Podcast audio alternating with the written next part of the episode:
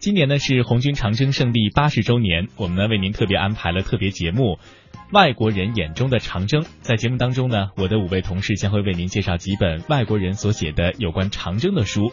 那这些书呢，都以各自独特的视角描述了长征。出版时间呢，分别从上个世纪的三十年代到二零零五年。今天请听第二集索尔兹伯里的长征史诗。听众朋友，大家好，我是猪猪。中国人民熟悉的老朋友，美国记者艾德加斯诺曾经这样写道：“总有一天，会有人写出一部这一惊心动魄的远征的全部史诗。”五十年后，他的一位同胞同行实现了这个目标，这就是哈里森·索尔兹伯里以及他的传世之作《长征：前所未闻的故事》。哈里森·索尔兹伯里。一九零八年出生于明尼苏达州明尼阿波利斯，早在青年时期他就投身了新闻事业，是美国的著名作家和记者，曾任《纽约时报》副总编辑、全美作家协会主席。他是美国新闻界乃至世界新闻史上响当当的人物，曾突破莫斯科新闻封锁，报道了许多一手资料。他是第一批公开反对越南战争、指责约翰逊是战争贩子的记者。他甚至在回忆录《天下风云一报人》中预见到了中苏分裂。一九八四年三月，已经七十六岁高龄的索尔兹伯里远涉重洋来到中国，在经过了十二年不断努力后，他终于被允许沿着长征的路线去访问，高兴得像个孩子。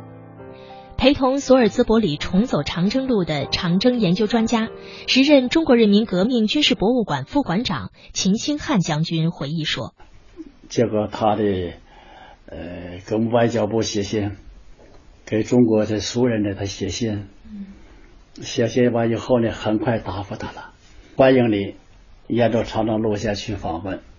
他高兴死了，他呀一直都是放下访问其他国家。”携着他夫人，还有和他好朋友中国通谢维斯一块来中国访问。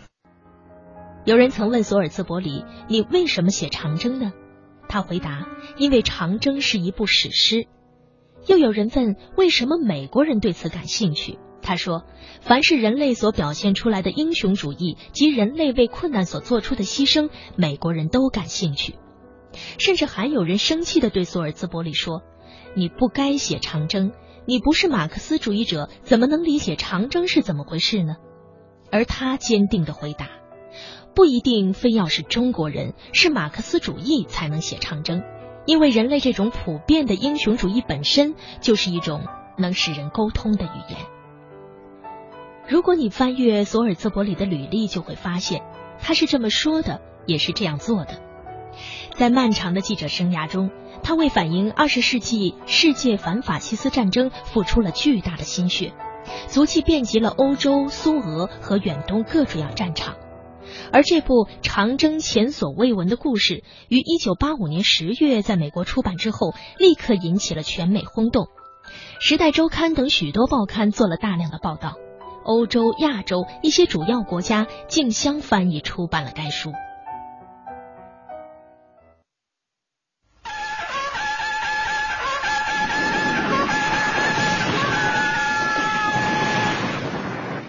一九三四年十月，第五次反围剿失败后，中央主力红军为摆脱国民党军队的包围追击，被迫实行转移，退出中央根据地，进行长征。此后的两年时间里，中央红军共进行了三百八十余次战斗，攻占七百多座县城，红军牺牲了营以上干部多达四百三十余人，共击溃国民党军数百个团。期间，经过十五个省区市，翻越十八座大山，踏过二十四条大河，走过荒草地，翻过雪山，行程约两万五千里。一九三五年十月到达陕北，与陕北红军胜利会师。一九三六年十月，红二、红四方面军到达甘肃会宁地区，同红一方面军会师。红军三大主力会师，标志着长征的。胜利结束。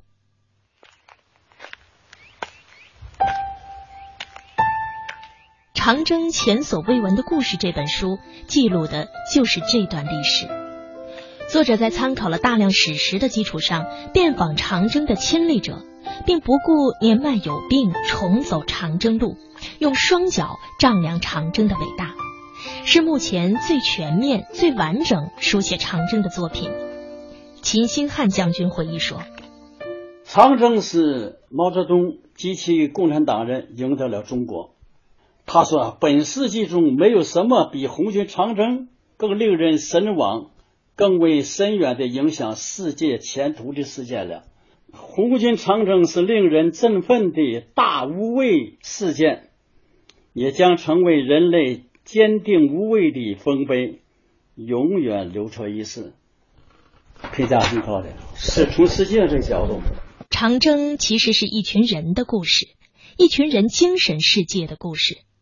书中在人物塑造上下了大功夫。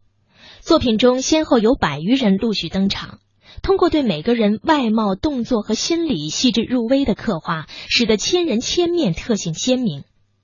例如，他这样描写长征前的毛泽东：一九三四年秋，毛泽东四十岁，人很瘦，面容憔悴，颧骨突出，双颊深陷，眼睛很亮，黑而直的头发几乎垂到肩膀上。整个人散发着苦痛的气息，犹如绘画中白描的手法，寥寥几笔，一个被疾病困扰的、正处于人生低谷的伟大政治家出现在读者眼前。书中专门用一章来写长征中的女人们，令人印象深刻。长征中的女人很难，她们有马常常不骑，她们有丈夫却难团聚。他们在途中生下了自己的孩子，却可能今生再也无缘相见。可即便是在这种恶劣的条件下，他们却为红军长征胜利做出了特殊的贡献。乐观豁达的蔡畅，勇敢善战的贺子珍，形容长征只是每天散散步的康克清。索尔兹伯里用细腻的笔触，将这些长征巾帼身上的人性闪光点放大。令我们看到了中国革命女性的伟大力量。索尔兹伯里善于描写细节，他用新闻特写的手法为我们还原了一幅幅八十年前的真实画面。例如，他描写警卫员为陈毅挤脓的一段写道：“陈毅痛得面色发白，警卫员停下来，陈毅命令他继续挤，他说不能再挤了。”陈毅浑身发抖，说：“好吧，你去拿根绳子来，把腿绑在树上，就不会发抖了。”警卫员把陈毅的腿绑在一棵大树上，继续挤，从伤口挤出一块碎骨。陈毅像患了舞蹈病一样抖动，但是很快控制住了自己，笑着说：“以后不会反攻了。”香港远东经济评论曾这样评价该书：有人希望了解这样一些英雄事迹，比如陈毅元帅的士兵把他的腿绑在树上，或者是贺子珍在一场战斗中生下了毛的孩子，并不得不送给农民抚养，孩子后来再也没有找到。对于这些人，这本书是最好的读本。索尔兹伯里用自己新闻工作者的良知、责任感及探求精神，书写出了伟大的作品《长征前所未闻的故事》，也完成了他的今生夙愿。长征专家，时任中国人民革命军事博物馆副馆长秦兴汉将军。当时的时候啊，他呀还想啊，呃，访问那个小平同志，嗯，因为种种原因没成，嗯，但是他在注意观察他。小平是将来的掌握中国命运的人，他重新的开辟了一个中国前进的道路。他对邓小平同志是很高度的评价。干以后，他的结果是现在是什么呢？中国正在新的长征，新的长征这就是他把中国进行改革开放、进行社会主义现代化建设道路，称之为了新的长征。他说：“将来这个发展呢是难以预料的。”索尔兹伯里在之后接受采访时曾说：“我要把中国一九七九年以来取得的成就记录下来，以我的思考方式讲一个中国新长征的故事。很遗憾，我们没能等到这部作品。但如果索尔兹伯里还在世，他会发现，正如他预料的那样，八十年前那股头戴红星、脚踏草鞋的钢铁洪流势不可挡。他所展现出的中华民族的伟大精神，已经深深的烙印在中国人的血脉中，并永续流传。而蓬勃发展的今日中国，定能为他的新长征故事提供更多的注脚。明天的节目中，我的同事宋雪将为您带来史波特莱的第九章。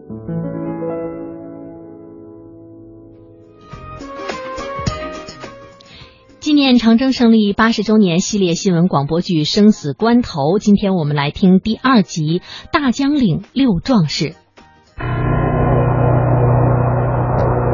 团长，你看，敌人从四面八方围上来了。罗军长。你手里的弹药还有多少？十发子弹，手榴弹一个都没了。胡文轩，你们呢？团长，打了好几天，基本都打光了。是是啊，都打光了。同志们，我们红三十四师应该突围出去了。现在敌人已经把我们层层包围。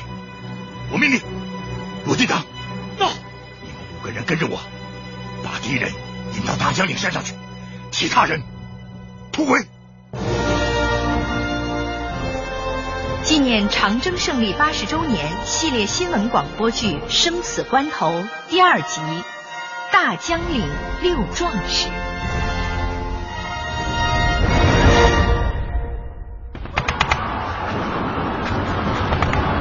一九三四年十二月，红军主力强渡湘江，负责断后的是红三十四师。面对十倍于自己的追兵，师长陈树湘率部浴血奋战，伤亡惨重。师长，小心！韩伟，你来了。师长，韩伟，主力部队已经渡过湘江，我们完成了刘伯承参谋长给我们下的铁命令。现在我们的任务就是保存力量，突围出去，到湘南继续干革命。韩伟。率领幺零零团、幺零二团突围杀出去，我带幺零幺团留下了掩护。你是总指挥，留下来的应该是我呀！不要争了，这是命令。可你是师长啊，你在，咱们这个师就在。时间紧迫，你带其他两个团突围，我们红幺零零团保证完成任务。韩伟，师长，交给我吧。好，韩伟，掩护主力过江。敌人气急败坏，这是要把我们斩尽杀绝，你们一定要小心呐！我知道，当初咱们三十四师三个团带出来的这六千多闽西娃子，如今就剩下这不到四百人了。师长，你放心突围吧，我们留下的也一定要活着出去。强渡湘江。红三十四师成了全军八万六千人的断后，如今仅存一百五十人的红幺零零团又成了三十四师的断后。这意味着什么？两个身经百战的老战友心里都很清楚。而这次对话也成了这对从一九二七年秋收起义就一起并肩革命的老战友的最后诀别。团长，你看，前面就是大江岭的山顶了。团长，敌人从后面包抄上来了。同志们，加把劲儿！敌人都来了，其他战友就有希望了。团长，没路了，前面是悬崖，你看。啊，真是悬崖。团长，弹药打没了，路也断了。怎么办？金大，你怕吗？不怕。你们呢？不怕，不怕。可是我怕。团长，团长，团长。当初是我把你们从闽西老家带出来，我对不起你们，对不起你们的亲人。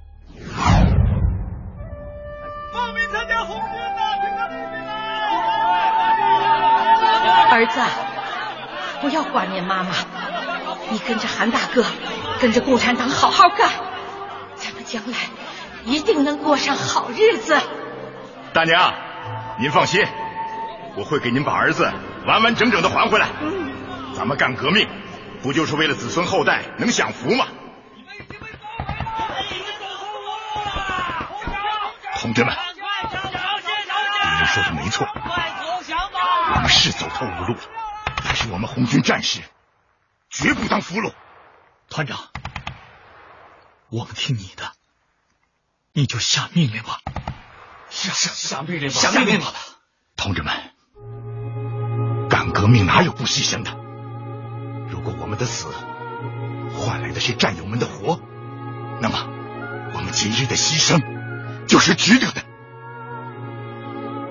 今生六个一起做兄弟，我韩伟死而无憾。来世我们还要在一起，一起做兄弟，一起干革命。永别了，我的战友们！永别了，战友们！在完成湘江阻击任务之后，韩伟、罗金党等六壮士面对蜂拥而至的敌人，毫无惧色，从大江岭山顶纵身跳下了悬崖。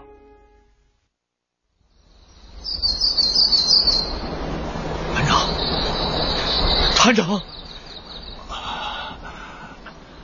金堂，还有谁啊？团长，还有我，其他人呢？其他人都牺牲了，只有咱们三个挂在树枝上活了。韩伟他们三人遇到了当地一个同情红军的老乡，老乡不顾安危，把他们藏在了自家的地窖。在漆黑冰冷的地窖里待了整整七天后，韩伟三人一人一条扁担，扮成了挑夫模样，踏上了分头寻找红军的行程。团长，部队都失散了，还能找到吗？能，只要红军主力在，革命就有希望。哪怕我们找不到失散的队伍了，哪怕现在只有我们三个人了，只要我们还在，红幺零零团就不会散。我是记者韩萌。故事中的主人公韩伟在找寻大部队的过程中坐过三年大牢，几度重伤，辗转武汉，最后才抵达延安。他戎马一生，功高败将，但却始终忘不了湘江一战红三十四师牺牲的那六千闽西将士。韩伟将军独子韩晶晶。一九八六年的八一前，八一嘛，这个军人家庭都会大家在一起喝杯酒。就没想到老人家干什么呢？坐在那儿拿这个酒杯上，说死了以后把我的骨灰放到闽西去。他想的还是他带出来那几千闽西子弟兵。去世前又嘱咐了我们一遍，说死了以后要把骨灰放到闽西去。